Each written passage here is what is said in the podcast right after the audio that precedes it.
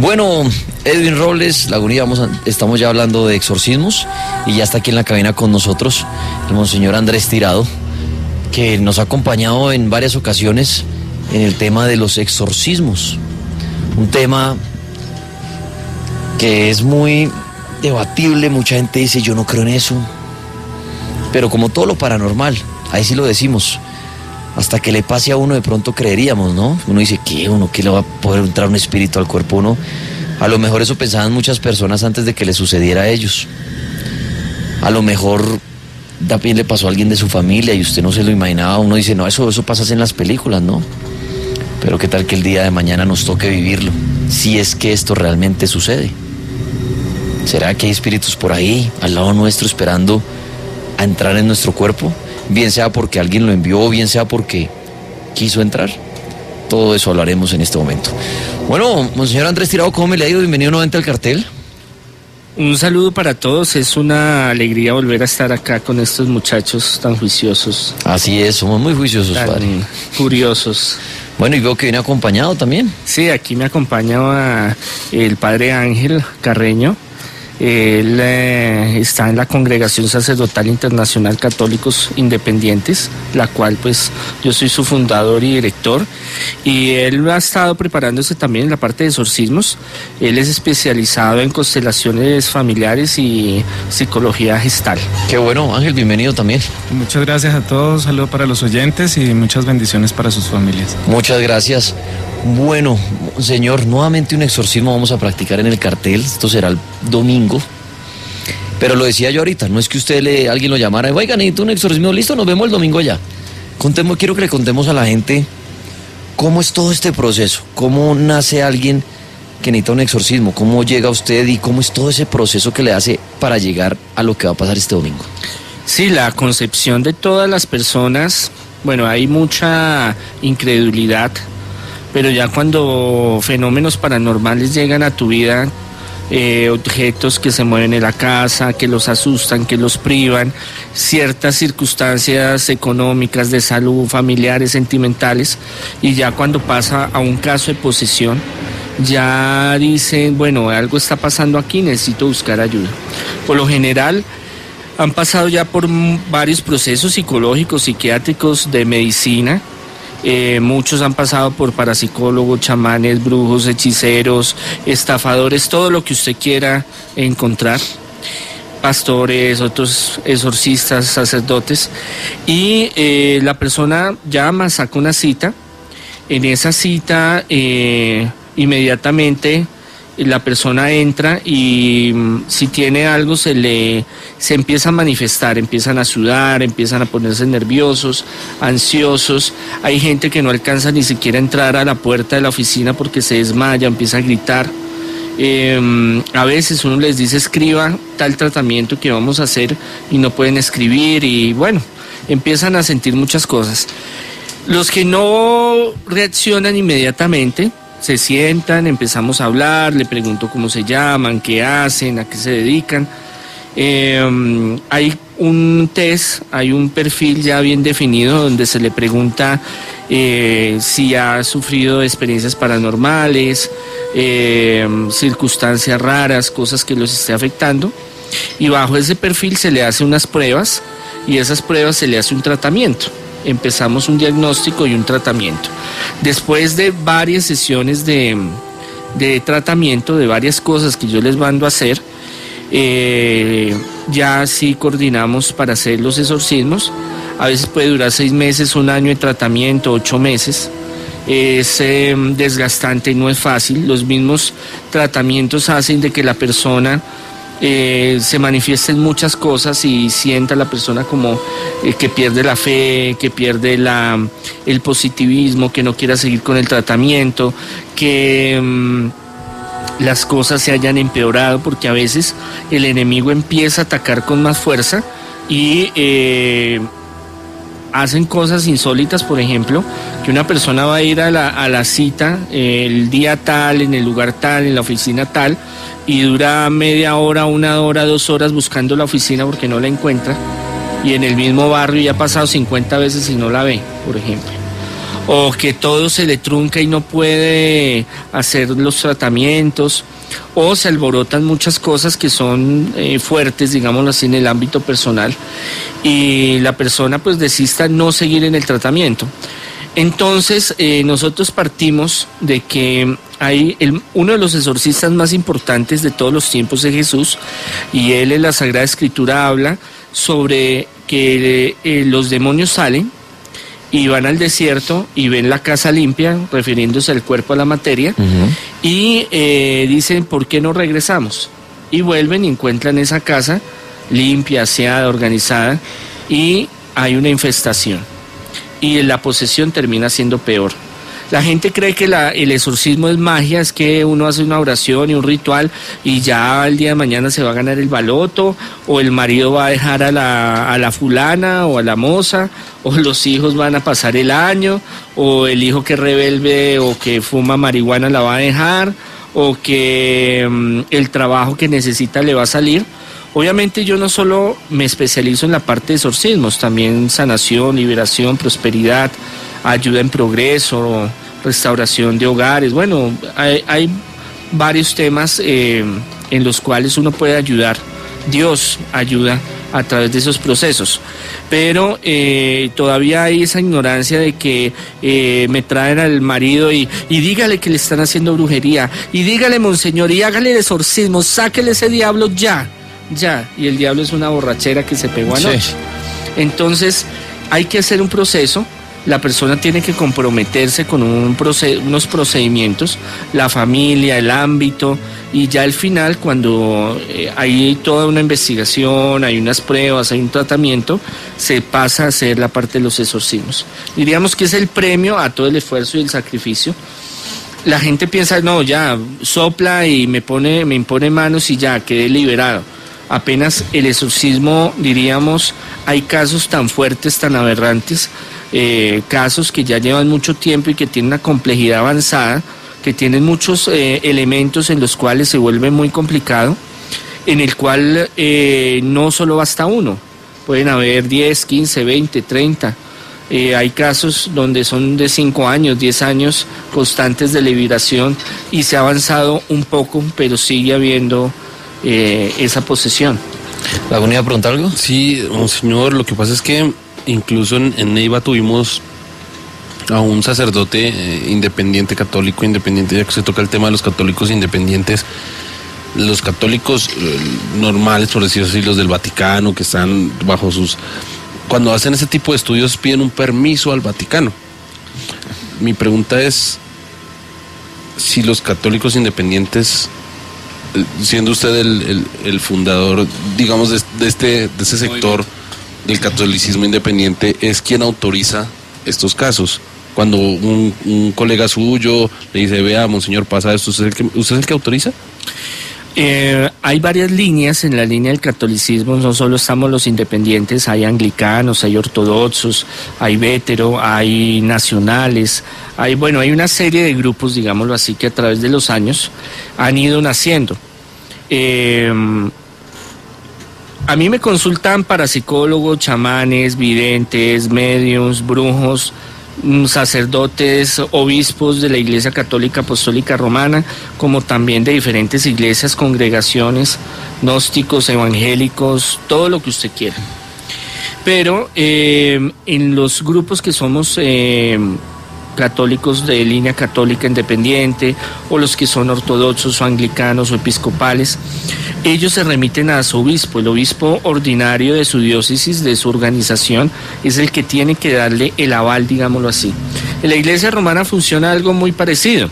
Es el obispo ordinario de la zona el que le da el decreto, es un decreto, un nombramiento, a un sacerdote que puede ser el más idóneo para el obispo, pero puede ser que no sepa nada de exorcismo. Es un cargo que dan en el cual, eh, y hay varios sacerdotes en el mundo que son, eh, tienen el título de exorcistas, mas nunca han hecho un exorcismo. Hay otros que tienen mucha experiencia. Hay en la Iglesia Católica Apostólica y Romana, eh, tienen unos requisitos, un perfil definido, donde el obispo de la diócesis de la zona debe, es obligación, según el Concilio Vaticano II y eh, el Papa, pues Papa Francisco también habla sobre eso, de la urgencia de que debe haber dos o tres exorcistas por diócesis. Pero muchas veces no se logra, ¿por qué? Porque no hay gente preparada o hay sacerdotes que les da miedo o hay obispos que no creen. Porque en la Iglesia Católica Apostólica y Romana y en otras iglesias también hay esa incredulidad a los fenómenos paranormales al exorcismo, a la liberación, a la sanación. ¿Hoy en día el Vaticano practica exorcismos o eso ya está mandado a recoger? ¿Cómo? ¿El Vaticano eh, eh, Sí, claro. practican exorcismos Sí, sí, o ya ellos dicen, no señor, No, eso sí, aquí ya ha, nosotros y ha hacemos"? cogido afortunadamente la Asociación Internacional de Exorcistas que fue mm, creada hace 20 años. Hace dos años o año y medio le dieron la personería para poder moverse, el Vaticano se la dio, o sea que la reconoció como una entidad de la Iglesia Católica. Apostólica y Romana oficial para lo que es todo el movimiento de exorcismo en el mundo y ha cogido más fuerza. Y eh, los casos más difíciles en el mundo, digámoslo así, de exorcismos, los llevan al Vaticano y hay un grupo de científicos y de exorcistas que se dedican a eso. Lo que pasa es que en el solo Vaticano y en solo Roma no hay abasto los exorcistas para tanto caso. En Estados Unidos hay varias diócesis que tienen exorcistas, pero no alcanzan para atender a todos. Y aquí Colombia, con la idiosincrasia que tenemos y Sudamérica, que hay tantas cosas que suceden, y mm, encontrar un exorcista de experiencia y con trayectoria y que conozca estos temas es difícil. Hay una cosa que se llama, bueno, el pastor o el chamán o el vidente o el parapsicólogo o el sacerdote, digamos, hace algo que es liberación, pero no es como exorcismo como tal. Eso, Ya hay eso, en eso- otras eso- ramas Eso que quería preguntarle yo, ¿cuál es la, la diferencia entre exorcismo y liberación? Liberación es para cosas que son leves, por ejemplo, trabajos de brujería que no son tan fuertes, cuando hay una presencia en un sitio o cuando hay posesiones de tipo A que son desencarnados, que son suaves, digámoslo así. Ya el exorcismo, hay dos tipos de exorcismo. Bueno, en la tradición de la iglesia y de todas las iglesias del mundo de los tiempos antiguos, desde el cristianismo primitivo, hay varios rituales de exorcismo, no hay solo uno, hay muchos rituales. Y entre ellos, el, el de la Iglesia Católica Apostólica Romana son dos, el mayor y el menor. El menor es más suave y el mayor es más de protocolo y más fuerte, más, más poderoso, digámoslo así. Entonces hay otras ramificaciones, digamos que hay gente que Dios le ha dado ese, ese, esa capacidad, ese don, han estudiado, se han formado, eh, han luchado y prestan estos servicios de exorcistas sin ser sacerdote, Eso- obispo, eso quería o preguntarle usted. pertenecer a una iglesia católica, de tradición Eso- católica o, ¿eso es válido? o cristiana. Claro, es válido porque es un servicio y es un servicio urgente y O necesario. sea, cualquier persona, porque la- hay personas que dicen, no, los exorcismos solamente son padres los que lo realizan y con su cruz y su agua bendita y la Biblia en la mano y bueno, todas las herramientas. Pero digamos, pueden haber parapsicólogos, personas que ni siquiera se dediquen a nada de eso, pueden realizar un exorcismo. de que lo puedan realizar, sí lo pueden realizar, digamos, tener esa, esa, esa misión, digámoslo así, de quererlo hacer, de que le salga bien, es otro cuento. ¿Qué es lo que pasa? Eh, hay personas en el mundo, de, en la mayoría de los exorcistas de la Iglesia Católica Apostólica y Romana y de otras denominaciones en el mundo son exorcistas por casualidad. Que llegó un momento, llegó un sitio y le trajeron tal persona y oró y se le manifestó el chuki. De ahí nace, digamos, una, una curiosidad y quieren aprender y se desarrolla. Hay gente que hay momentos que por ayudar a X o Y persona, eh, por alguna preparación que haya tenido, se da, se empieza a dar el Ministerio de Liberación y posterior el del exorcismo. Que se puede dar, se puede dar. Que sea la persona, eh, que todo mundo lo puede hacer, es, eso ya es otro cuento. ¿Por qué? Porque tiene que ser una persona que tenga una serie de condiciones en las cuales eh, usted sepa quién es la persona. Porque usted puede salir y cualquiera le puede decir, venga, yo le, yo le hago el exorcismo. Pero si no sabe, si no conoce. Entonces, hay mucho charlatán, hay mucho que se hace pasar, hay, como en todas las profesiones. ¿Qué se necesita? Una persona que usted le conozca el recorrido, que sepa quién es, dónde vive, qué ha estudiado, dónde anda, No que hoy se hace llamar Pepito Pérez y mañana está eh, en el Chocó llamándose Juanito. Sí, y moviendo el consultorio por todo lado. Y... Sí, y hoy aparece como chamán llanero y mañana como eh, Sí, mañana. candomblé y pasado mañana pastor evangélico. Y, entonces es gente que tenga estudios, formación, un recorrido, que usted conozca la vida, quién es, dónde vive, qué hace, que si le estafó, usted, usted pueda decir, bueno, allá voy y lo busco, no que el otro día, oiga, pero es que aquí habían unas oficinas y es que el chamán no sé qué no está.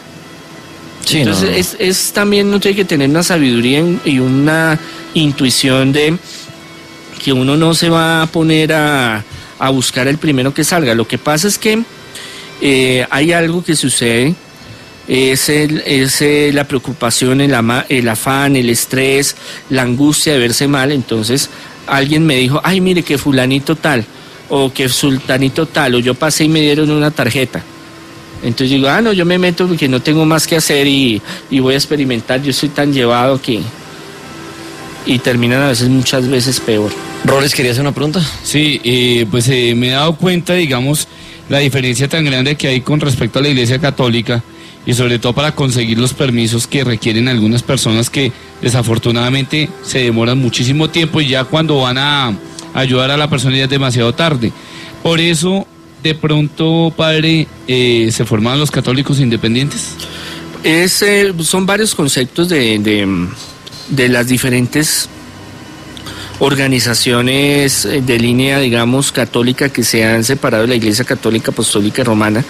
Eh, esa fue de pronto una de las de las de las opciones de las por qué yo me separé de la iglesia romana, porque yo estuve en la iglesia romana y la mayoría de los que estamos en la congregación sacerdotal internacional estuvimos en la iglesia romana, entre esos el celibato, que no estamos de acuerdo, el, eh, que cada sacerdote sea independiente, trabaje y de eso viva, que tenga sus misiones independientes. Bueno, hay una cuestión ideológico y, aunque teológico y, y estructural es lo mismo, lo mismo. Pero eh, el poder uno brindar una ayuda, aunque a veces estos procesos son hartos, son tediosos, son demorados, los resultados son muy pocos, pero por lo menos le estamos brindando una ayuda más rápida a una persona, porque el proceso hasta que llamen al Vaticano, manden una carta, estudien el caso. Allá hay un sacerdote que tiene que presentar el, el caso a un tribunal que hay allá y ese tribunal dice, bueno, si nos convence, no nos convence, mándenos pruebas, eh, bueno, que venga y allá lo tienen y gastan plata y tiempo y, y la persona sufriendo y desgastándose.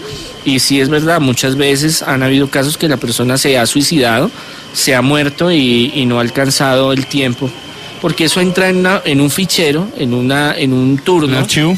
en un archivo donde puede pasar un año, dos años, tres años hasta que le den a usted una respuesta. Y lo que Hay decía casos Roles, que cuando no se la den, de pronto ya la persona murió. Es Y demasiado hay tarde. casos donde no la contestan. Hay casos donde usted no tiene palanca con el cura que es del barrio o el obispo de la diócesis y el obispo no está encima llamando y mande cartas, allá lo dejan. Ya venimos para seguir hablando con el monseñor Andrés Tirado, porque ya vamos a entrar en materia sobre el exorcismo que viene este próximo domingo. Ya estaremos hablando específicamente de cuál es el caso, por qué tenemos que hacer este exorcismo, el paciente, cómo lo vio él, qué es posiblemente lo que lo posee o si ya el padre en este momento lo sabe. De todo eso ya lo vamos a hablar. A veces hay que tener miedo de lo que uno sueña y más cuando sus sueños se convierten en realidad. Si quieren ver una buena película de suspenso y terror, no se pierdan Somnia a partir de este 19 de mayo en cines, o sea, a partir de hoy. Ten miedo de lo que sueñas. Cuando despertar no es el fin de las pesadillas, lo único que puedes hacer es enfrentar tus miedos. Una pareja decide adoptar a un niño para volver a formar una familia, pero Cody tiene una particularidad. Lo que sueña se convierte en realidad, incluso lo más aterrador. Solo descubrir el oscuro origen del niño hará que puedan salvarse. Somnia, 19 de mayo, solo en cines. Escuchen esto. Así suena cuando te comes unas super ricas, super crocantes. Las papas que sí son colombianas, las más crocantes, con cáscara y más gruesas. Ve por unas, son muy ricas. Super ricas, transforma tus momentos. Disfrute de un hotel único en Cartagena y viva una experiencia fantástica en el Hotel Isla del Encanto. Playa, sol y mucha tranquilidad. El Hotel Isla del Encanto le ofrece espectaculares cabañas, piscina, spa al aire libre y las mejores vistas. www.isladelencanto.com.co Este es el cartel de la Mega. Cartel paranormal. Mientras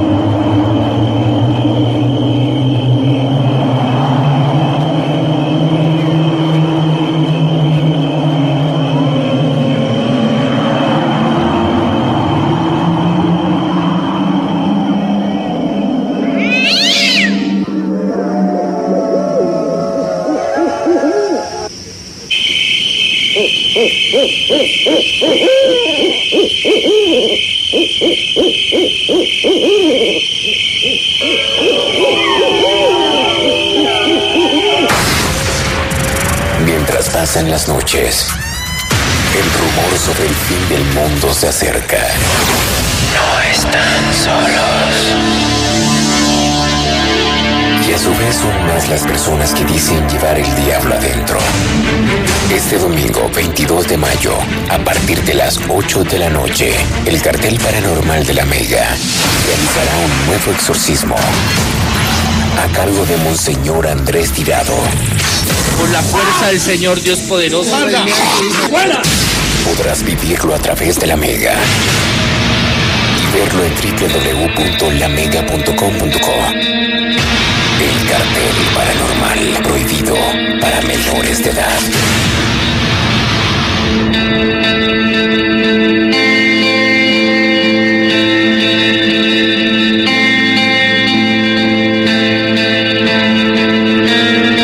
Aquí estamos en el cartel paranormal. Avanzamos en esta noche con el Monseñor Andrés Tirado, eh, otro padre llamado Ángel y bueno, Juan Palaguna Robles y yo, Dani Tres Palacios. Estamos hablando de exorcismos en este momento porque el próximo domingo, como acaban de ver, tendremos un exorcismo en vivo nuevamente. Ya el padre nos va a contar el caso. Me pide por acá en el Instagram un saludito. Andrés Silva me dice, Tripas, mañana cumplo años, salúdeme. Desde Cúcuta, un feliz cumpleaños para usted. Ahí en la última foto que subí precisamente con un oyente ayer en Cartagena, que me dio una carta, un abrazo para ella enorme. Pues ahí lo saludo. Bueno, estamos hablando de exorcismos. Bueno, monseñor, cuéntenos la historia del exorcismo de este próximo domingo. Eh, ¿cómo, qué, está, ¿Qué está pasando por la vida de esta persona? Ya se comprobó que sí necesita un exorcismo, ya sabemos más o menos que la posee. Cuéntenos todo. Bueno, este caso es muy interesante y por eso quería que lo hiciéramos en- aquí en, en radio, en la Mega. Eh, ya llevamos siete, ocho o nueve meses con esta persona trabajando, con esta mujer. Eh, el caso es un caso de los, de los chicharrones, digamos, que llegan, de los casos complicados, de los casos que, que tienen una estructura eh, donde hay varios elementos que componen el caso, digámoslo así, la, la situación de esta mujer. Empezamos de que ella desde niña eh, vivió y tenía una sensibilidad y a, y a los padres pues les habían hecho cosas también brujería y esto se había representado en, en ellos, ¿no? Entonces eh, la primera parte de muchos de los tratamientos, de los procesos de, de exorcismo, es porque hay personas que son un poco más sensibles a los fenómenos paranormales y que en cierto momento llegan a una casa o les hacen algún trabajo de brujería o participan en algo raro y se manifiestan estas fuerzas. Entonces ya empieza a haber unos antecedentes desde la infancia, desde la niñez, que veía, sentía cosas. Ella el domingo les va a estar hablando un poco más sobre esta parte. Empieza a crecer y empieza otro, otro, otro fundamento a manifestarse, que es que, y esto lo vemos ahorita muy actualmente y me llegan muchos casos, que es en el colegio cuando empieza a haber un desarrollo eh, 8, 9, 10 años, 12 años, 13 años, eh, el famoso juego de la tabla Ouija, las tijeras, del vaso, Charlie Charlie o el Sí. nombre que usted quiera darle. Y esta niña empieza a experimentar con las demás niñas esos temas. Les gusta películas de terror, le gusta eh, hacer invocaciones, le gusta hacer rituales de amor y de cosas así. Cosas que uno dice, ah, eso están jugando, eso es, eso es pasajero, eso es... eh, Eso solo pasa en las películas. Sí, eso no tiene nada que ver. Y en más de una ocasión sí se les presentó y se les manifestó varios espíritus y entidades los cuales las tomaban y, sucedían cosas. Entonces podemos ver que esta parte, y en la actualidad, a mí me llegan muchos casos de niños y los directores de, de planteles educativos y se preocupan mucho porque en un momento que sale el profesor se descuida o hay, o hay la conchudez de que hay que profesores que dicen, ah, bueno, juegue con eso, yo en el recreo, en el, en el descanso juegue con eso, eso no, no le pongo cuidado, eso no existe. Y los problemas que se llevan para la casa más adelante son tremendos. Después ella empieza a crecer, es una mujer muy bonita, voluptuosa, eh, tiene una mejor amiga y esa mejor amiga es eh, una persona que eh, empieza a ver rivalidad. Entre las mujeres hay mucha rivalidad entre ellas. Mucha envidia. Mucha envidia. La mujer no se viste, no se arregla para que otro hombre le eche piropos, sino para hacerle sentir a la otra que está bonita, arreglada, a las otras mujeres. Entonces ellas se dan duro. Las mujeres es cosa seria. El gremio de nosotros los hombres, asolapados, jodidos, fregados como Edwin, es otro cuento. es otra historia. Pero el sí, la psicología de la mujer es, es complicado y más entre ellas hay mucha rivalidad. Y esta muchacha vive cerca de ella, estudia con ella, son muy buenas amigas. Y esta muchacha empieza a sentir desde los 14, 15 años una gran rivalidad porque esta mujer empieza a despertar el cariño de, de todos los, de muchos alumnos ahí, de muchos estudiantes, compañeros de ella y en especial uno que eh, la amiga se enamora terriblemente de él, pero él está enamorado de la que estamos hablando, de la, de la que va a estar el domingo. Entonces eso empieza a, a dar eh, pie para que haya una rivalidad. Y eh, consecutivamente también, digamos, eh, todas estas cosas negativas atraen otras cosas negativas. A veces eh, creemos que esto es un juego y que bueno, empezó con algo y ya se terminó, pero un eslabón lleva a otro. Al frente de la casa de esta muchacha, de la, de la que va a venir el domingo, se pasó a vivir una bruja que leía el tabaco y las cartas y eso lo hacía público. Esta amiga de ella se volvió muy amiga de la bruja y, eh, eh, digámoslo así, eh, convencieron a, a la paciente mía para que ella fuera y, se, y pues estuviera con, con esta brujita. El hecho fue que no, no le fue muy bien con ella y mm, tanto la amiga como eh, la bruja esta se aliaron para hacerle muchas cosas a la familia y a ella iban, les enterraban cosas, ella eh, a través de la amiga le dio un, un bebedizo, le echaban porquerías en la casa, bueno, una cantidad de cosas. Sí. El hecho fue que, bueno, con eh, oración y toda esta cuestión, pues las cosas, pues fueron, ella se fue apartando de la amiga y esta brujita del frente después de un tiempo se fue. Eh, cuando ella, eh, eh, ya después de un tiempo, eh, empieza como a manifestarse ciertas cosas eh, en la casa. El hermano, la mamá empiezan a mirar de que ella empieza a tener comportamientos raros, se empieza a enfermar, eh, entra en estados alterados de conciencia donde se manifiestan muchos espíritus, entidades, dicen cosas que nadie tendría por qué saber. Eso mismo lo dice el, propio hermano que en estos días tuve contacto con él. Y es cuando eh, en el primer piso estaba arrendado por una familia que, tiene, que eran evangélicos cristianos y una noche escucharon todo el, el espectáculo que estaba gritando ella y los otros rezando y bueno, lo que pasaría en un hogar cuando entra una entidad fuerte a manifestarse. Entonces los, de- los del primer piso le dijeron si quieres subimos y, oramos y bueno, ahí les dio toda la noche, estuvo fuerte, hubieron eh, manifestaciones portergeist, se movieron objetos, se escucharon ruidos, la tenían que coger con cinco o seis personas porque la fuerza era descomunal. Y eh, deciden entonces, eh, aunque son de tradición católica, deciden ir a, a donde el pastor de, estos, de esta gente.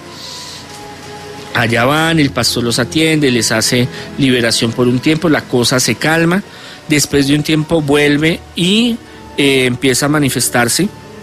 Entra en la vida de ellos un parapsicólogo que no sé cómo se llama, no me, no, eso fue ya hace tiempos que era amigo de los tíos de, de ella. Y pues ellos van y hacen una investigación, encuentran unas cosas en la casa, unos entierros en la casa, otros en, en el cementerio.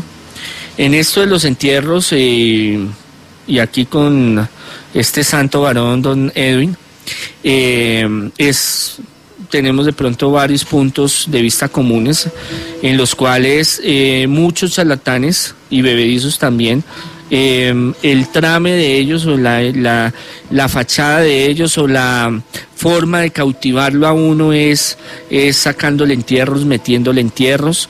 Muchas veces uno no tiene ningún entierro y, y le sacan 20 o 20 bebedizos y usted escupe hasta lo que, hasta lo que quiera escupir eh, animales y no es.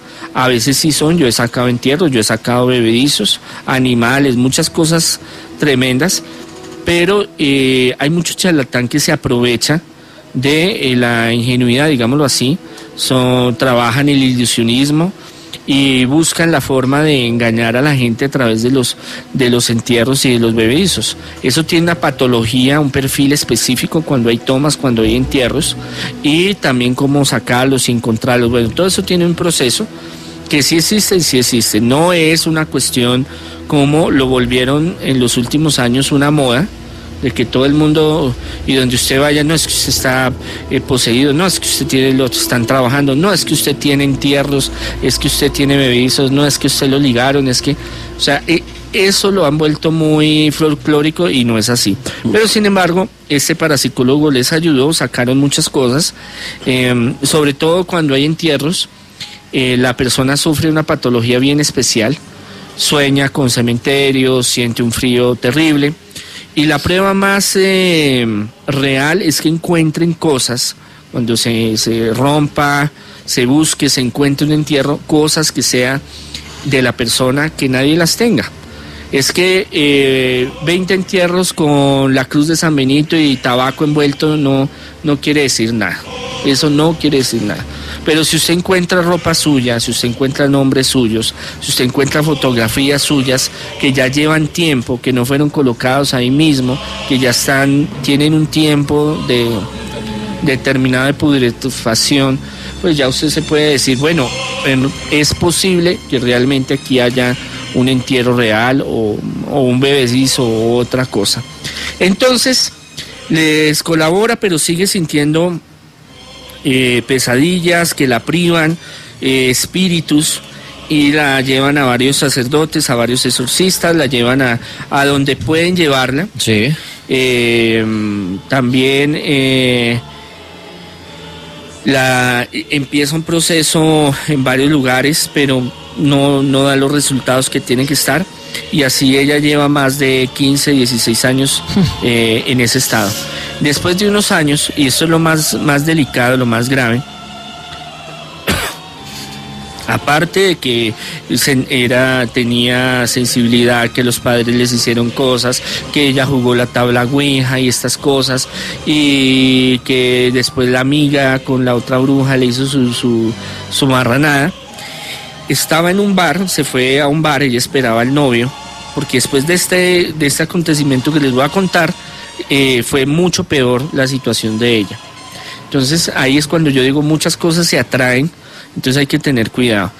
Eh, se fue con unas amigas, esperaba al novio, el novio nunca llegó.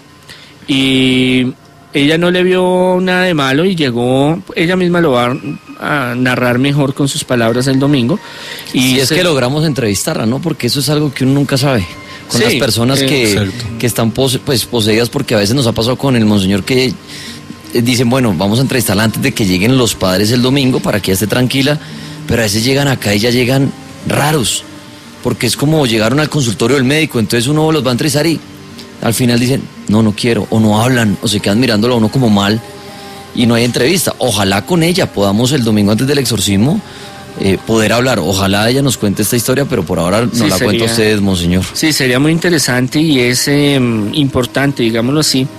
¿Por qué hacemos esto? Porque es importante que la gente tenga un criterio, o sea, que crea o no crea, ya es cuestión de cada uno, pero por lo menos que escuche y que mire y que se entere de otras realidades que, mm, que llegan, digamos, a, a poder eh, testificar unas realidades que así no hayan tocado su vida o así se hayan tocado o se hayan manifestado, son y, se manifiestan.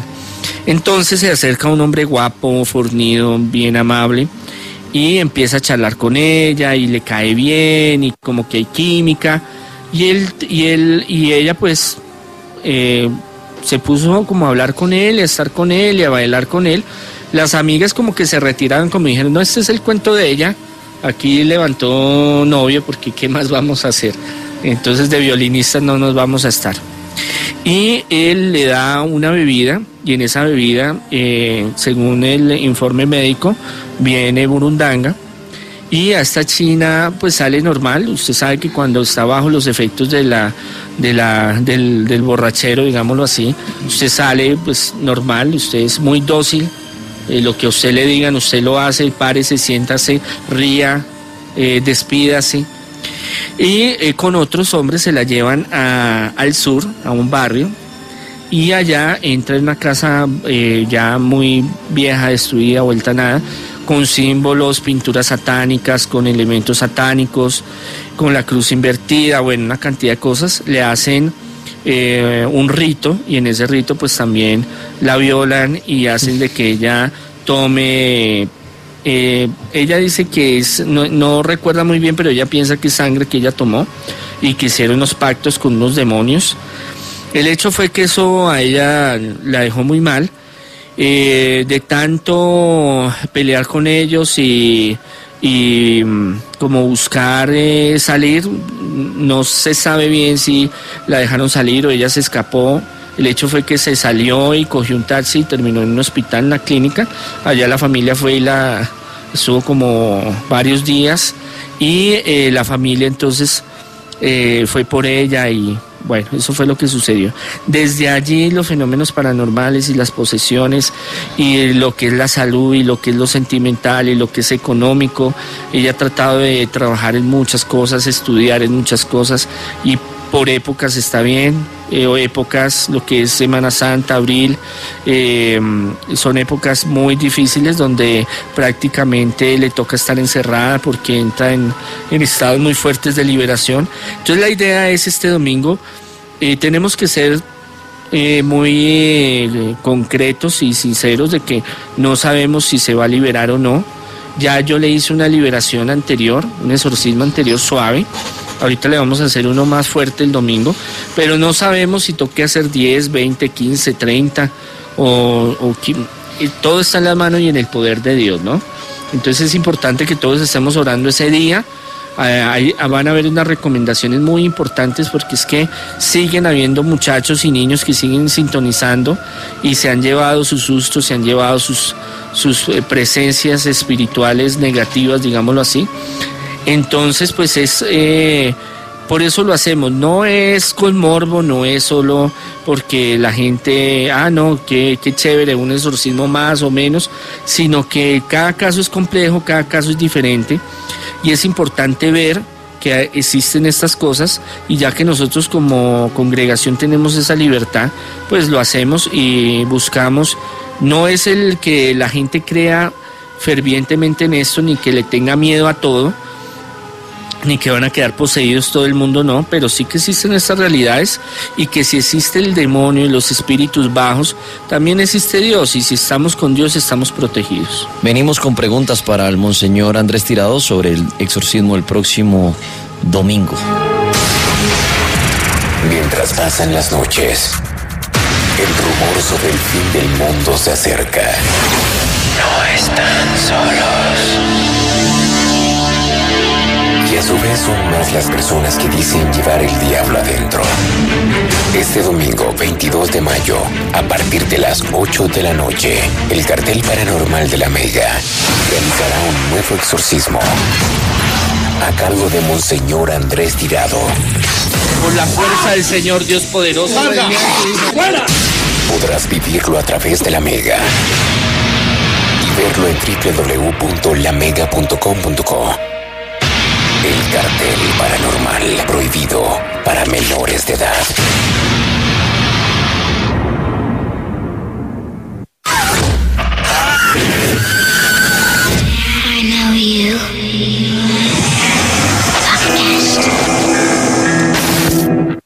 Se. Hay muchos eh, que están muy pendientes de un concurso que está desarrollando Allianz con la Mega. Y es que si usted es un crack del fútbol y en su barrio es el mejor y le han dicho que tiene mucho talento y que tal vez puede practicar no solo un equipo profesional, sino un equipo profesional del exterior, pues tiene la oportunidad de subir su video a la mega.com.co slash fútbol, porque el Bayern Múnich o el Bayern München, como lo quieran decir, tiene el, el eh, Junior Camp, el Allianz Junior Camp, para que usted vaya y comparta, no solo con otros oh, jóvenes de su edad que quieran soñar con ser grandes futbolistas, sino obviamente con el, el equipo profesional que obviamente tiene grandes estrellas y estrena técnico como Carlo Ancelotti, que va a hacer la próxima temporada. Así que si usted quiere estar en Alemania con entrenando con la gente del Bayern Múnich, pues entre lamega.com.co slash fútbol Allianz. Y haga un video de dos minutos su- y lo sube ahí en la mega.com.co slash fútbol alias demostrando su talento. Un videito de dos minutos. En Caribe Plaza tenemos muchas razones para regalarte felicidad. En este tiempo de familia es momento de compartir y de andar sobre ruedas. Por tus compras superiores a 50 mil pesos podrás encontrar la llave que encenderá un espectacular Chevrolet Sonic 0 kilómetros para que disfrutes de esos bellos momentos en familia. Porque hacemos parte de ti. Caribe Plaza, siempre en tu corazón.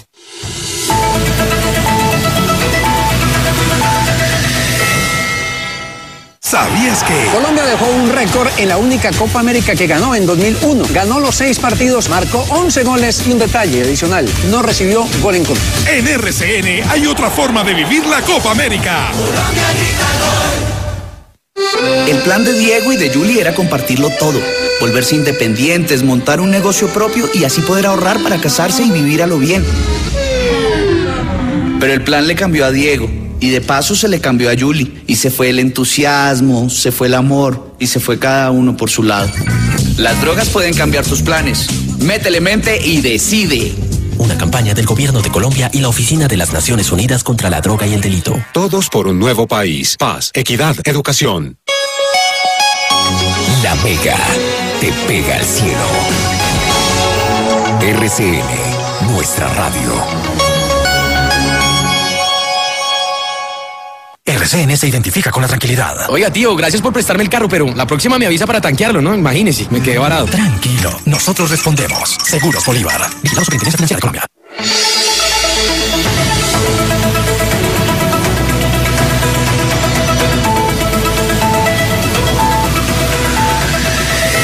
Smart Kit Claro, el mejor regalo para mamá. Sí, mamá ya sabe que trasnochaste y no era estudiando. O que llegaste a la madrugada, así digas que a las 12. Pero lo que nunca va a saber es que la vas a sorprender. Por eso cómprale un Smart Kit Claro por 149,900 pesos con un mes gratis de navegación. Además, todos los paquetes de navegación que active tienen chat de WhatsApp, Facebook y Twitter ilimitados. Ven a Claro y sorpréndela. El prestador de soluciones móviles es Comcel S.A. Una giga de navegación o 30 días de vigencia, lo que primero ocurra. Oferta válida hasta el 30 de junio de 2016 o hasta agotar existencias. Condiciones y restricciones en www.claro.com.co. Estamos de regreso en el cartel de la Mega. Cartel ¿Qué? ¿Ya paranormal. están sudando? Bendice, Señor, conjura, exorciza. Asimismo, los maleficios por medio de libros o palabras en estatura de metal o de cera, o signos dibujados en pergaminos, también los hechos en montañas o en valles, en fortaleza, en castillos de moros, en, ca- en campos o en viñas, o en bosque, o en selva, junto a- bajo el árbol, bajo una pared, bajo una iglesia, convento o ermita, en el lecho, en el pozo de una casa, Aquí estamos escuchando algo de, unos, eh, de un exorcismo que realizamos alguna vez aquí en el cartel. Se dan en con el monseñor Andrés Tirado. Ya le vamos a hacer preguntas sobre el exorcismo de este domingo, preguntas que he visto por ahí en las redes sociales. Yo quería preguntarle al padre Ángel que está aquí con Andrés esta noche, eh, ¿qué es lo más fuerte que usted ha presenciado en un exorcismo? Bueno, hubo un caso específico que, que viví de un bebé en- a través de, de- de una situación de un niño abortado que espiritualmente quedó con, en, en el limbo. Sí. Y eh, la mamá tenía sueños donde veía a su hijo rodeado por espectros en una estructura o en una construcción y ella no estaba en paz, pero tampoco había, digamos, eh, hablado con nadie de, esta, de este aborto. Y finalmente pues eh, a través de, de- de un proceso de liberación pues eh, se pudo poner en paz con su hijo que pues básicamente pues no le dio la vida. Y ella pues cargaba mucho con esa culpa, pero también, eh, digamos, el, el ambiente donde, donde estábamos o el espacio donde estábamos se enfrió, pues que son fenómenos que suceden y ahí tú te das cuenta que, que, que había un movimiento de como unas sombras hacia las cortinas del apartamento, eh, como saliendo. Sí. No sé si de pronto, eh, no recuerdo exactamente la película, pero hubo uno, eh, mostraron una escena más o menos parecida así, donde había una serie de, de- de espectros, esto que salían como por todas las paredes hacia, hacia el exterior. Eh, allí se vivió algo de ese, pues de, ese estilo, con movimiento de las, de las, con un viento que estando cerrado el espacio, eh, estando en oración. Y ella también entró en un trance, eh, empezó a hablar, pues a tener un lenguaje, eh, pues no comprensible para, digamos, para nosotros y finalmente pues logró soltar esta pues so- logró se logró ser, ser liberada de, de esta situación Quería preguntarle al, al padre Ángel, por ejemplo, alguien que no es religioso y entra en una posesión, ¿el exorcismo le funciona? Porque como él no cree en eso, o sea, primero, digamos, no, no iría a buscarlos a ustedes porque pronto no creerían esto, pero digamos que lo lleva la mamá, lo lleva a alguien y ustedes arrancan a hacer el exorcismo, pero él no cree ni en cruces, ni en Jesús, ni en las palabras de ustedes. Igual el exorcismo funciona o el que no es religioso no se le puede someter a un exorcismo de estos. Eh, son paradojas. Eh, de hecho, eh, personalmente desde, desde mi trabajo en constelaciones familiares, tuve una experiencia con un consultante en, en una sesión eh, donde él iba a consultar por un tema completamente diferente. Y en el momento de la constelación realmente lo que empezó a suceder fue eh, que empezó a lo mismo, y un idioma diferente, eh, se descontextualizó del- de la situación de la constelación y eh, fue necesario ponerle pues un representante, al- pues, de- fue una persona en ese momento que pues yo sabía que sabía de teatro y le pedí el favor de que le dije, mira, necesito que te, que te me representes acá un demonio, que grites, que te tires al si puedes levitar, levite. Y a través de eso, pues eh, esta persona que fue a consultar ah, por constelaciones era agnóstico. O nada que ver con... Sí, pero ahí se le manifestó. Entonces, a raíz de eso, él ya, pues posterior a eso, digamos, empezó, fue un proceso como una búsqueda espiritual en otro sentido.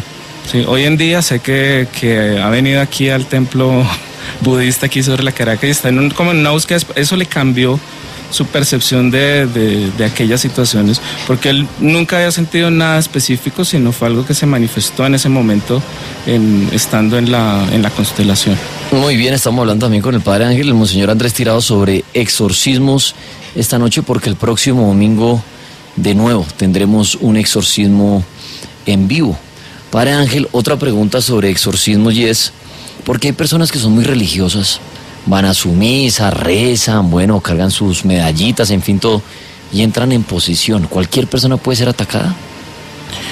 En, en la parte teórica se dice que todos somos susceptibles porque, pues, digamos, nosotros tenemos un, un cuerpo espiritual que es susceptible a estas, a estas energías y San Pablo bien lo dice. Hay oscuras fuerzas espirituales del mal que tienen potestad sobre, la, sobre el mundo físico. Eh, entonces, el tema es en qué situación de vida nos encontramos muchas veces, eh, tendencias depresivas, a retirarnos, a aislarnos. Ese tipo de situaciones, digamos, atraen lo que pues eh, en el contexto de espiritualidad llamamos como campos del bajo astral y energías que se pueden posesionar o usar esos, eh, llamaríamos como huecos energéticos en nuestra psiquis, en nuestro, en nuestro comportamiento y aprovechar eso como para alimentarse energéticamente de la persona y utilizarla. Eh, hay una analogía muy, pues la, la uso mucho en el sentido de que decimos Dios cuida a sus borrachitos. Y pues decimos, no, tal vez son espíritus que se alimentan del alcohol a través de este borrachito porque están apegados a eso todavía en este mundo y no se han podido ir a hacer su proceso de evolución espiritual. Entonces, eh, ¿será Dios o será más bien algunos que quedaron por ahí pendientes de, de, de saciar o de, de- terminar esta parte? En el aspecto religioso, pues que es el contexto de la, pre- de la pregunta que hacías, eh, vemos que muchas personas compensan inconscientemente, en, esto es de las constelaciones, temas de su, de su propia familia muchas veces, pactos eh, en el pasado. Eh, hubo un caso muy particular eh, que, trabajé en constelaciones y fue con una familia que el abuelo había hecho, un, abuelo no sino un tatarabuelo, cuatro generaciones, había hecho un pacto para que para tener éxito en la vida, posesiones, tierras, una cantidad de cosas. Y posteriormente el pacto que él firmó dijo es cóbreme en 200 años. O sea, él ya no iba a estar. Sí, y él vivió bien y dejó posesiones, pero de ahí en adelante, cuando, cuando ya vino la familia, la tercera generación, eh, empezaron a tener quiebras, los hijos perdían el trabajo sin ninguna explicación razonable, eh, iniciaban proyectos y abandonaban, tendencias depresivas, eh, esquizofrenias, o sea, una serie de cosas que al momento de entrar a, a analizarlo decían qué era lo que sucedía. Eh, ellos guardaban un baúl muy viejo en, en la casa y en el baúl estaba la historia del abuelo, de ese tatarabuelo, ¿no? Entonces, pero fue algo muy espontáneo hablándolo con, la, con, la consult, con los consultantes y ellos hablaron del baúl y yo les dije, ¿qué hay en ese baúl? Y ellos nunca se habían, o sea, ni por curiosidad habían abierto el baúl. Resulta que en la época de pues, 1800, finales de 1800, inicios de 1900, eh, era muy común que las personas llevaran diarios, los hombres sobre todo, como de sus triunfos de guerra. Y ahí estaba consignado el pacto que ese tatarabuelo había hecho. ¿sí? Pero cóbreme en 200 años, o sea, era cóbrame a la tercera o la cuarta generación. Y entonces, ¿quiénes estaban pagando inconscientemente la deuda? Pues a, a quienes les estaban cobrando. Y en ese caso, pues fue necesario trabajar con ellos un proceso de liberación para saldar esa, esa pues, una deuda espiritual, realmente. A mí no me queda claro, y quiero que ustedes me, lo, lo expliquen un poco más, ese tema de, de- qué pasa si no logra ser exorcizado, porque escuchaba al padre Andrés hablar de algo así como exorci o liberaciones temporales. O sea, un espíritu tiene ese don de irse, no eh, enfrentarlos a ustedes y volver así como así. O sea, ¿no sería más fácil si, digamos, él se esconde y en ese lapso de tiempo como sellar el cuerpo de una persona? No, no sé, no me queda muy claro ese concepto de liberación temporal. Digamos lo que no, no, no, no. Cuando ese exorcismo eso es ese exorcismo y final y ya el espíritu se fue, se sacó, se expulsó y ya no vuelve.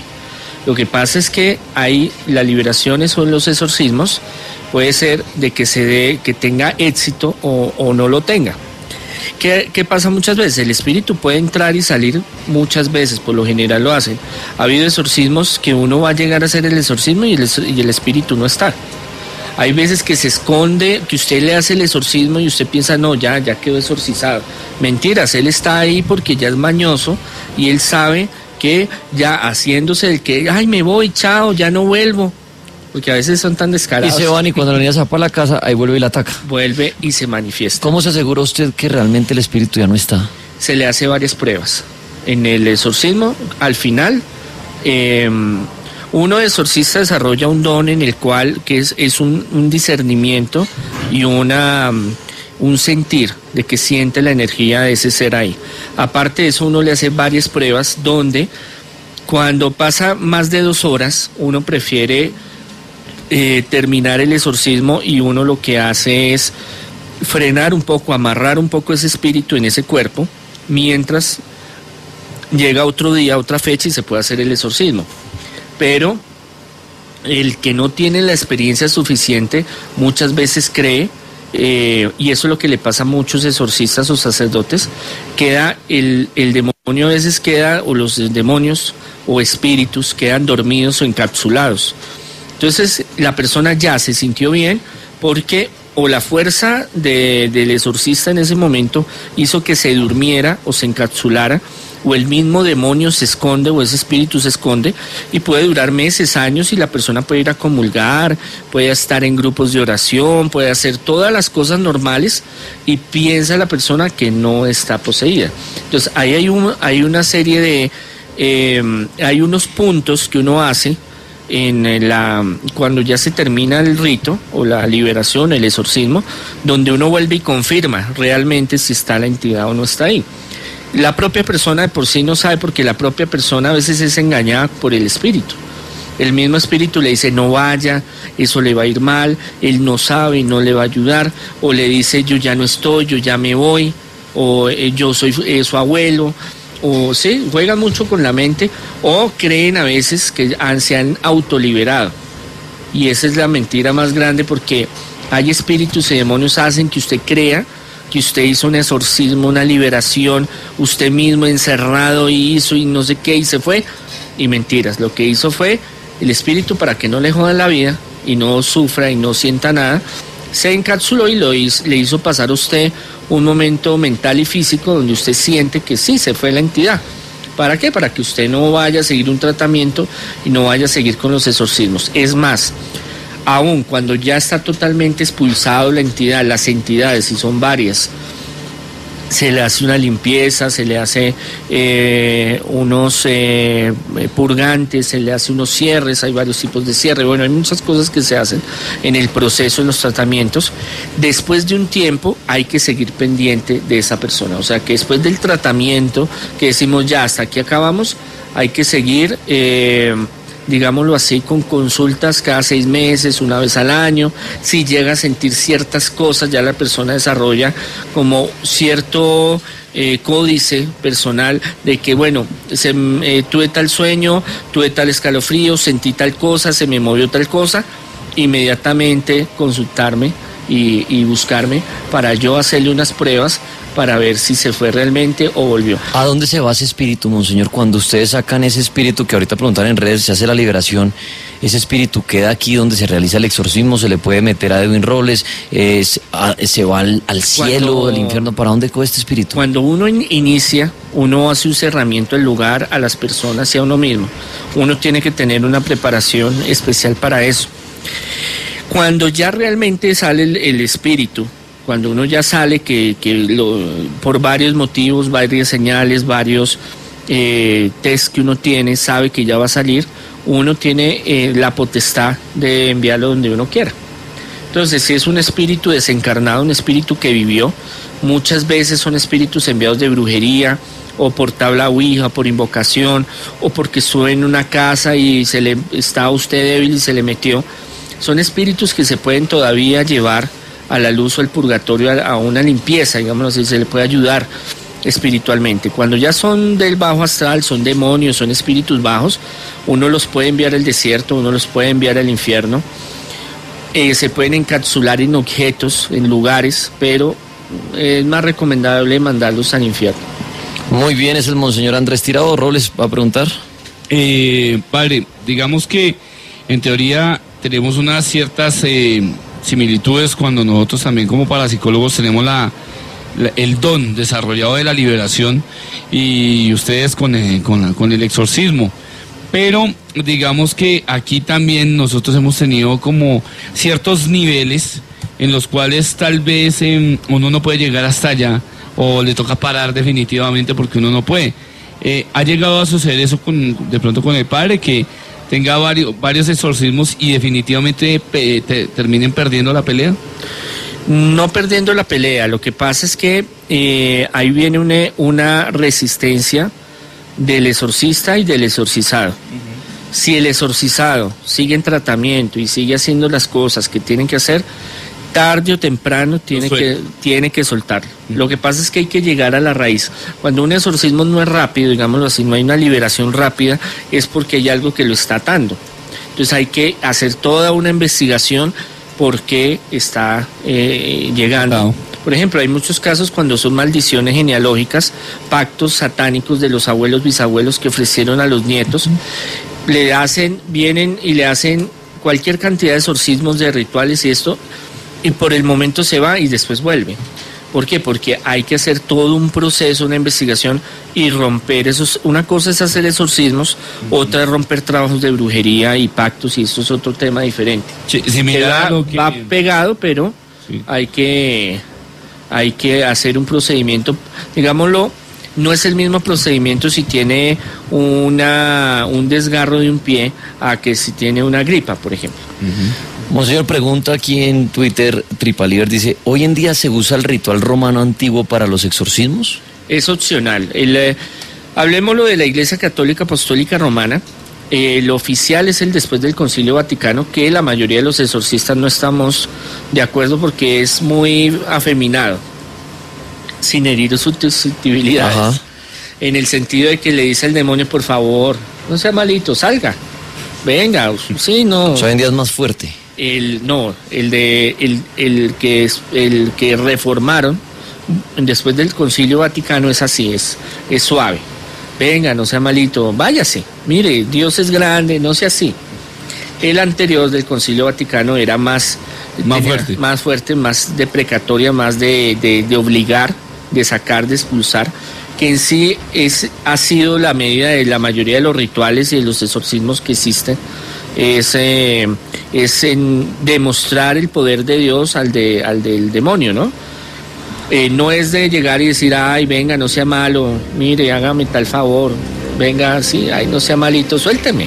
Monseñor, Monseñor, hay algo también que, bueno, yo que he leído bastante sobre todos los temas, muchos temas de esos me han llamado la atención, pero hay algo que alguna vez encontré en un libro que tiene relación con el ocultismo y es una palabra clave, se llama abjuración.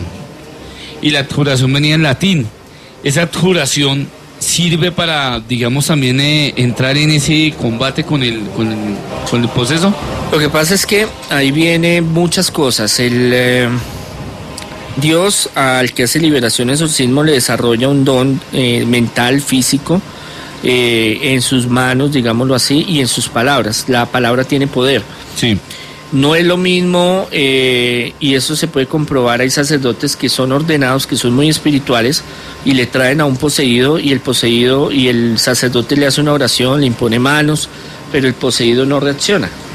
Pero lo llevan a uno que tiene el don más desarrollado, inmediatamente gritan, eh, boferizan, eh, se despelucan, digámoslo así. ¿Qué es lo que pasa? Las, las palabras tienen una fuerza espiritual y si se saben decir y si se utilizan en el momento preciso tienen una fuerza. Cuando son lenguajes como eh, el latín, el griego, el hebreo, el arameo o lenguas antiguas tiene más fuerza, digámoslo así. Eh, pero el, el que yo he visto, eh, que ha tenido más poder en los exorcismos, es cuando hay liberación o exorcismo de lenguas. Es un don que se desarrolla el- en liberación exorcismo de lenguas angelicales y es cuando el exorcista el liberador eh, lo toma, digámoslo así, eh, el Espíritu Santo y él empieza a hablar en lenguas angelicales, en otro, en otro eh, dialecto, digámoslo así, incomprensible para los que estamos ahí, pero que el demonio es, digámoslo así, lo hiere más. Hay palabras que tienen, que no son iguales decir en el nombre de, mm, eh, de Jesús a decir el nombre de Jesucristo, por ejemplo, tiene, tiene connotaciones, o decir en, el- en la sangre de Cristo, por ejemplo, tienen palabras que hieren y son muy susceptibles los demonios y los espíritus, más cuando usted se concentra y dice la palabra con fe, con fuerza, y utiliza las palabras, los nombres, caracteres especiales para eso. Y más si eh, vienen las precatorias en latín, pues sirven muchísimo. Eh, aunque hay demonios que, que no le corren al latín ni al español ni al inglés. Y, esos son duros, pero por lo general las lenguas antiguas o lenguas muertas tienen una fuerza. Eh, es más, se pueden hacer exorcismos, liberaciones sin utilizar palabras, solo con el pensamiento. Pero los que son duros, los que son berracos, sí toca. Y los sonidos, las palabras, todo eso tiene una el volumen. Monseñor, arrancábamos este programa con una persona que decía que un familiar suyo le aseguraba que él era un duende, o sea, que él, que él era un elemental. ¿Existe algún tipo de posesión por esta clase de seres, de duendes, de hadas, en las personas y ustedes, como personas encargadas de hacer exorcismos, liberarlos de ese tipo de entidades? Es largo, muy largo el tema, pero sí, yo he tenido casos de duendes que se han tomado una persona y les han hecho daños terribles. Ahora, eh, uno estos espíritus eh, tiene que saber manejarlos y saber hacer el interrogatorio, porque él le puede decir, mire, yo soy su abuelita Pepa y usted me quería así, así, así. Y usted, ay, abuelita, pero en realidad no era su abuelita. Puede decir, ay, soy Miguel Arcángel, pero la realidad, o soy la Virgen, o, o soy el duende Pérez, o lo que quiera, pero tengo que investigar muy bien. Sí he tenido casos de posesión de duendes y duendes maléficos en casas y personas, sí los hay, no es muy común. Ahora, de que un ser humano tenga, eh, deje ser esa persona y sea un duende, no he tenido ese caso. He tenido el caso de que tenga su espíritu y dentro de su materia pues tenga otro eh, como una, un parásito que es el duende o otros. Hadas no, eh, aunque estos elementales, digámoslo así, eh, existen en cierta forma. Eh, unos dicen una cosa, otros otra, pero lo que yo he investigado y lo que la experiencia que yo he tenido sobre duendes sí puede haber posesión de duendes como tal y el duende no es una figura como nos la pintan bonachona, buena gente, el parcero, el Edwin Robles ahí.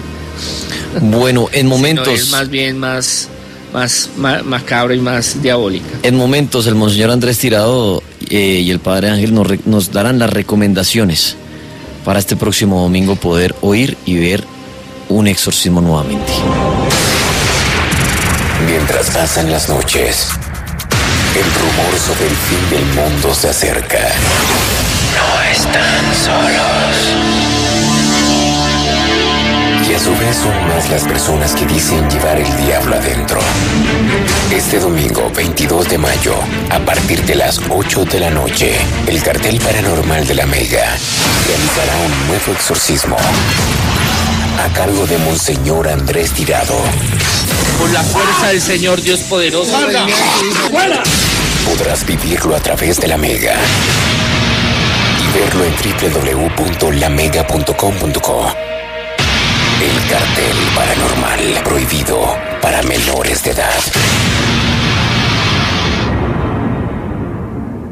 Escuchen esto.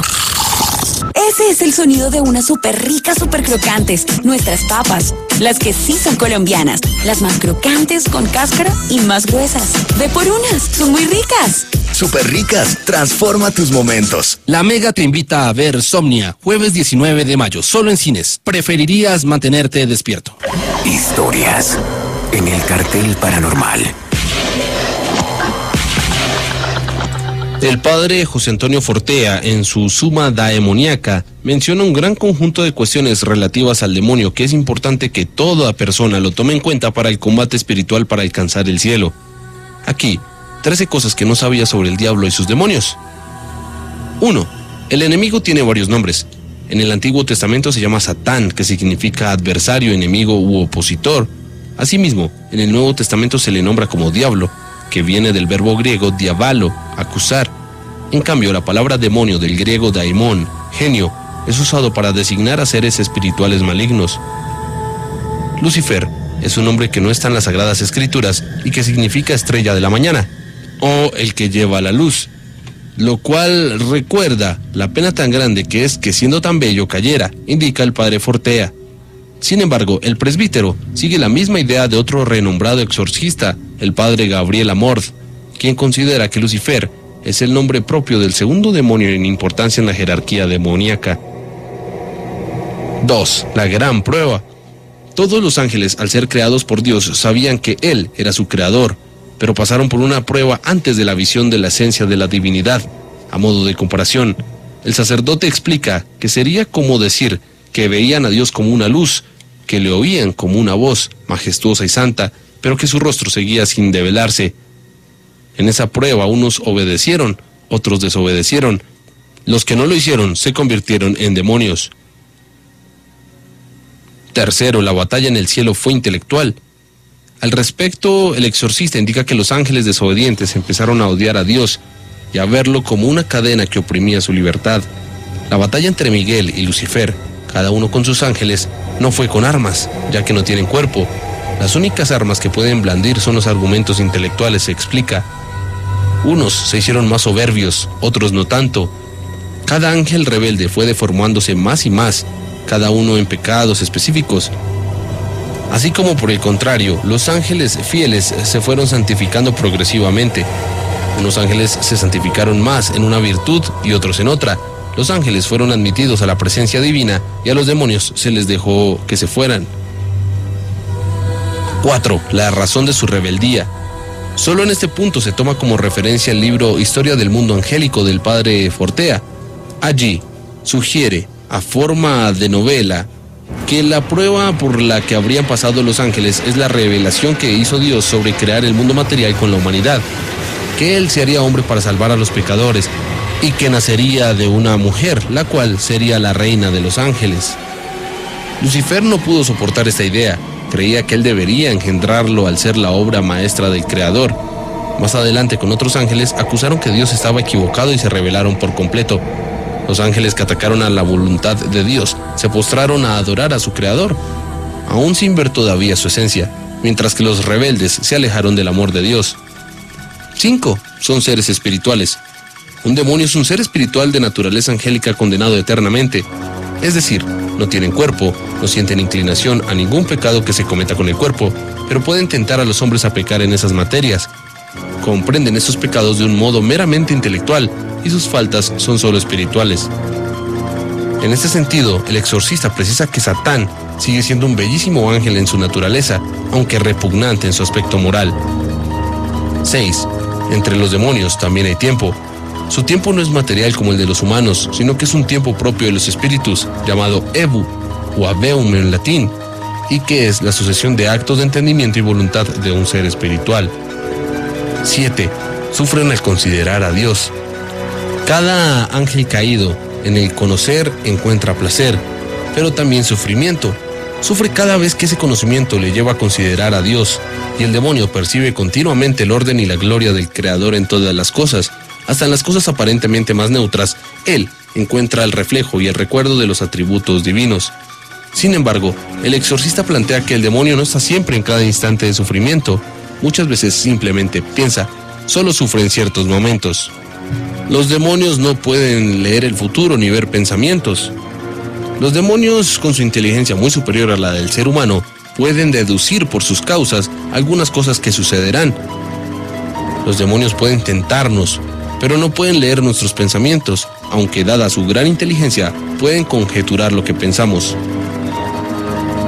El demonio nos puede introducir en el noveno punto con las tentaciones, imágenes o recuerdos, pero no puede introducirse nuestra voluntad.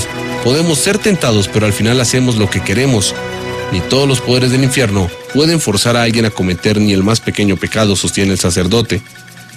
En el décimo punto, el padre Fortea afirma con seguridad que de todos los cristianos que están en la iglesia, al que más odia al demonio es al que se dedica a la disciplina, al ayuno, a la meditación, a los sacrificios y a la oración para alcanzar la virtud. Punto número 11. El significado de la cruz para los demonios. El presbítero describe que todos y cada uno de ellos estaban allí, rodeando la cruz, contemplando con delectación su triunfo. No obstante, ellos no podían imaginar que era la mayor victoria del reino de los cielos que los dejó sin habla con la resurrección. Dios Padre no había perdonado la pasión a su mismo Hijo. La pasión en la cruz suponía la prueba palpable de que la justicia divina no era transgredida en vano. Fue en ese momento cuando se hicieron plenamente conscientes todos los demonios de que su condenación no tendría indulto alguno por los siglos de los siglos.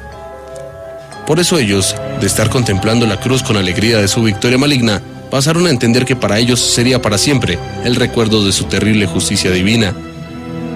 12. La iglesia, con el poder que ha percibido de Cristo, puede unir un efecto espiritual al objeto, explica el padre Fortea. Cuenta que en una ocasión no había agua durante un exorcismo y bendijo el contenido de una botella de limonada, pero el efecto que producía era mucho menor. Al cabo de unos minutos ordenó en el nombre de Jesús al demonio que le dijera por qué era eso así. Se resistió, pero al final dijo que el agua era símbolo de pureza y limpieza, si bien dijo que aquel otro líquido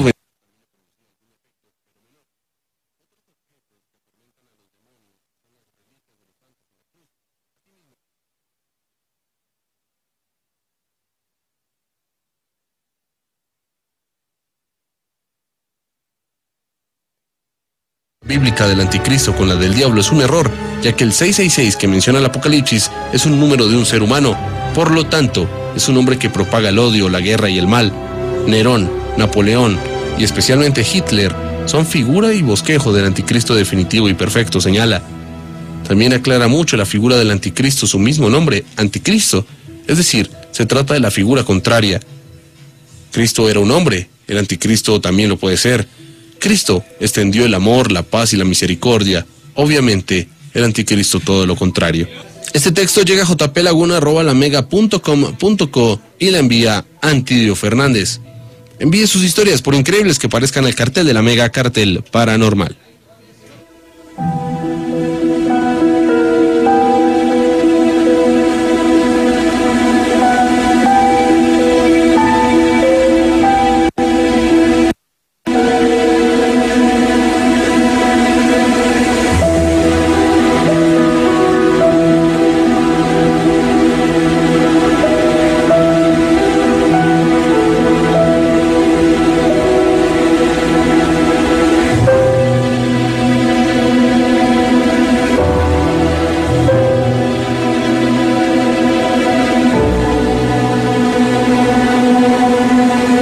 Aquí estamos en el cartel paranormal, avanzamos en esta noche de jueves.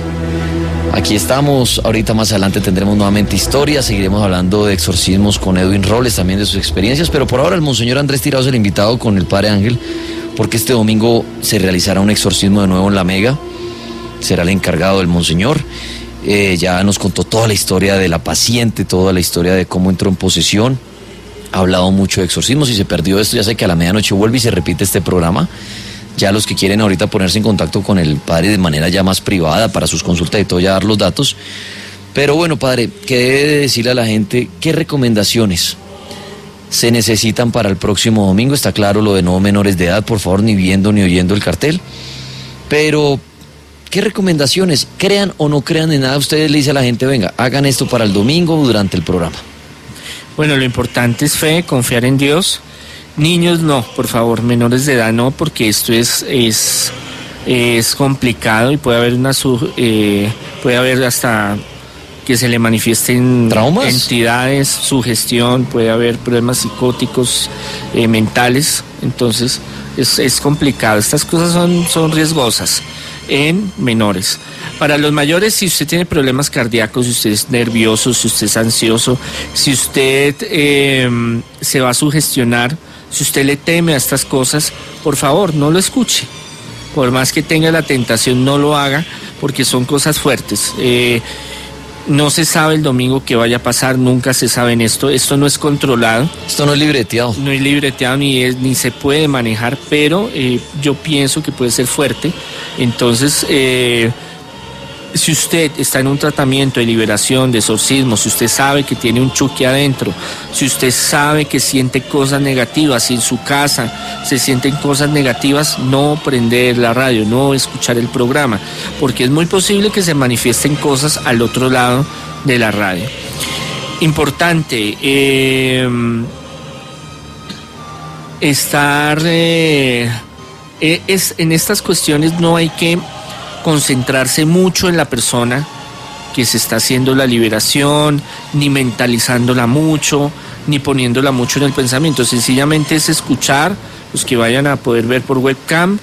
Eh, tomarlo como algo muy natural, como si usted fuera al cine y va a una película de terror, sí, es fuerte, pero hasta ahí no más.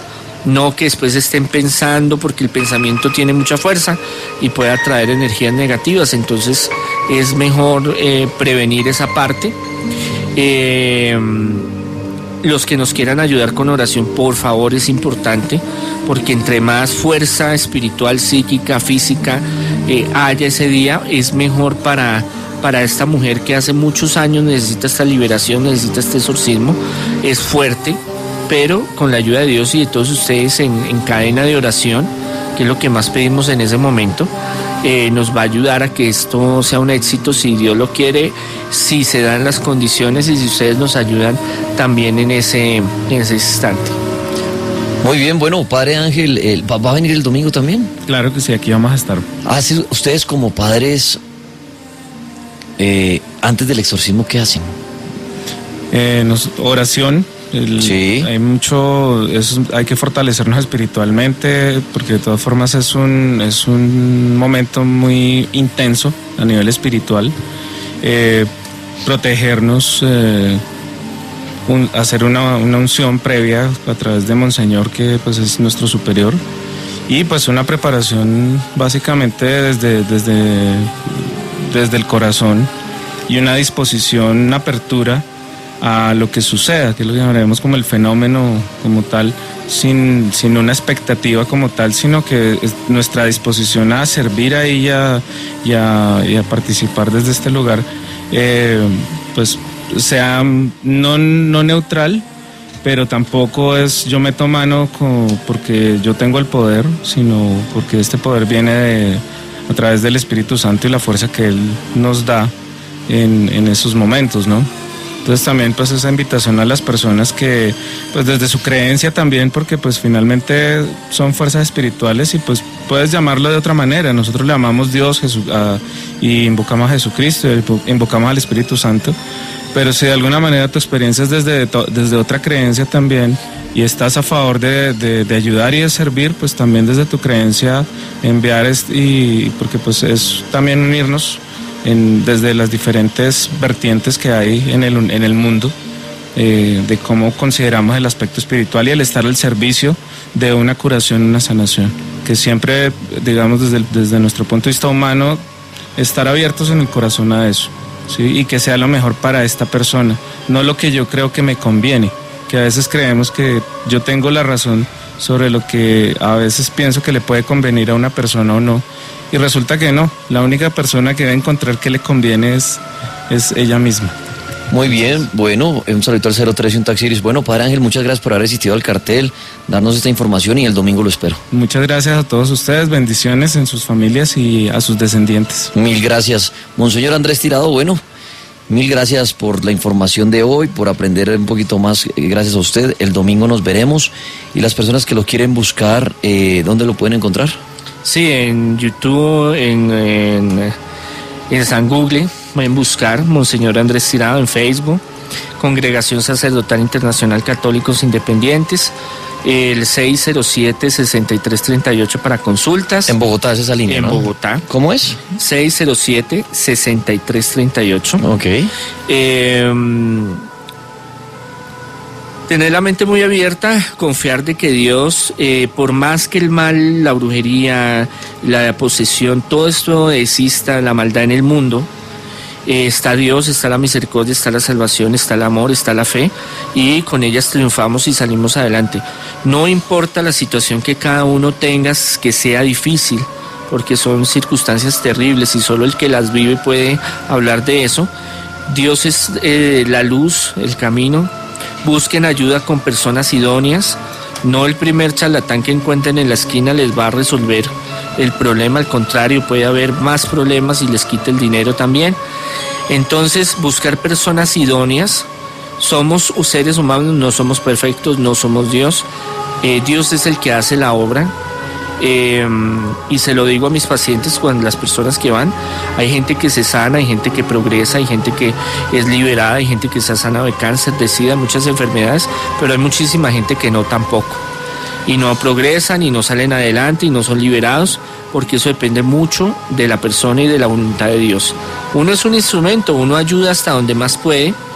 Hay casos donde se avanza muy rápido, hay casos donde se demora, por ejemplo, hay gente que lleva dos, tres años sin trabajar y llegan y a la semana después de hacer eh, unas oraciones y unas cosas se empieza a trabajar, pero hay gente que lleva un año y, y tratando de buscar trabajo y no lo encuentra, o una sanación en un momento dado que los médicos no tienen cómo ayudar a la persona y se da la sanación en un momento a otro y hay otros que son muy piadosas, que son muy espirituales, pero Dios permite que hayan esas dificultades para un crecimiento espiritual. Entonces luchen, tengan fe, tengan seguridad, ayúdenos el domingo, que sea una guerra espiritual, eh, todos unidos contra todas estas fuerzas del mal, del enemigo. Dios en todo tiene un propósito y Dios nos creó para amarlo y ser felices. Y mm, muchas gracias por este espacio. El Señor los bendiga a todos. Un saludo especial a todos los que nos están escuchando.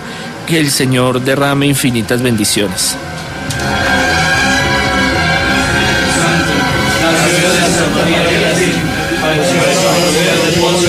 Fue crucificado, muerto y sepultado, descendió a los infiernos, hasta el tercer día resucitó de entre los muertos, subió al cielo y está sentado a la derecha de Dios Padre Todopoderoso. Desde ahí ha de venir a juzgar a vivos y muertos. El Santo, la Santa Iglesia Católica, la comunión de los santos, el perdón de los pecados, la resurrección de la carne y la vida eterna. Amén. Mientras pasan las noches, el rumor sobre el fin del mundo se acerca. No están solos. Y a su vez son más las personas que dicen llevar el diablo adentro. Este domingo 22 de mayo, a partir de las 8 de la noche, el cartel paranormal de la Mega realizará un nuevo exorcismo a cargo de Monseñor Andrés Tirado. Por la fuerza del Señor Dios poderoso. Podrás vivirlo a través de la Mega y verlo en www.lamega.com.co. El cartel paranormal prohibido para menores de edad.